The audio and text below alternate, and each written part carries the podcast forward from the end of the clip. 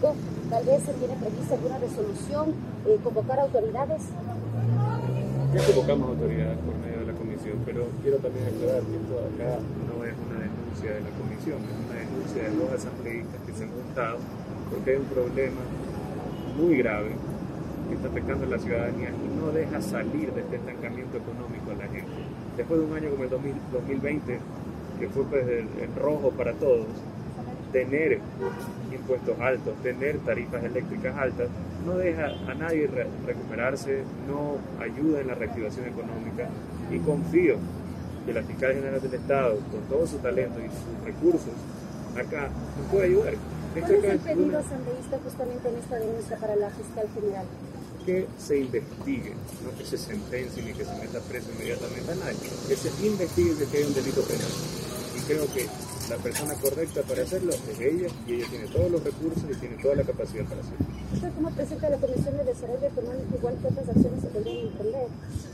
Bueno, nosotros estamos llamando a ministros, esta semana tenemos el ministro de Energía, eh, ya hablamos con el gente del CNE, y estamos investigando, estamos tratando de solucionar el problema de parte de la Asamblea.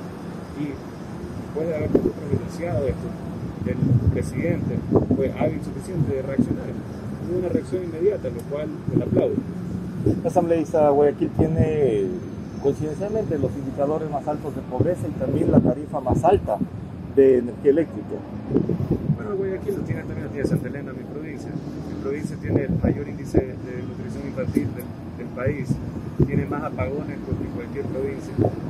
Y eso de ahí estanca cualquier tipo de desarrollo. ¿Cómo se explica de un país que se ha dicho en algún momento que sobra energía debido a las hidroeléctricas, la energía sea tan costosa? Sobra la generación, pero no la transmisión y distribución. Ahí está el verdadero problema, la falta de infraestructura para la distribución. Nosotros tenemos un costo de, distribución más alto que los Estados Unidos hoy en día.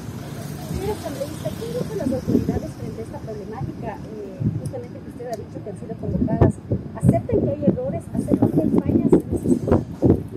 La postura, recuerdo lo que les entendí yo, era que no es que había fallas, no es que había incremento de tarifas, lo que ha habido es que la habitualidad y el comportamiento humano ha cambiado durante la pandemia, no está más tiempo en la casa, no carga más su teléfono, su tablet, etcétera, etcétera. Entonces, de la porción subsidiada, ya la gran mayoría del país se pasa eso. Y ahí es cuando empieza a incrementar el se debería modificar precisamente ese techo. Exacto, eso es lo que nosotros propusimos, que se suba de 90 a 130, 90 en la sierra, 130 en la costa, a 120 en la sierra, 150 en la costa. Creo que es razonable ya que todavía no salimos de la pandemia y ya que todavía estamos con una población que se está vacunando y está recién empezando a volver a vacunar. Legislador, pero ¿qué pasará con esas deudas que tienen ya algunas personas en varias ciudades costeras por este cobro excesivo? Todo eso es lo que tenemos que investigar. ¿Tendrán que pagar? Que revisar si ese cobro fue legal, tenemos que revisar si ese cobro fue arbitrario, tenemos que revisar verdaderamente, y ese es uno de, los motivos de esta denuncia, es que se investigue, que verdaderamente se investigue, la fiscalía llegue al fondo de este problema. Eh, ¿cuándo se podrá tipo de respuestas? Porque hay gente que les dice que les van a solucionar, pero que tienen que igual cancelar cómo, se hace, cómo hacer para gente que le han cobrado injustamente pueda recuperar su dinero o qué pasará con ellos.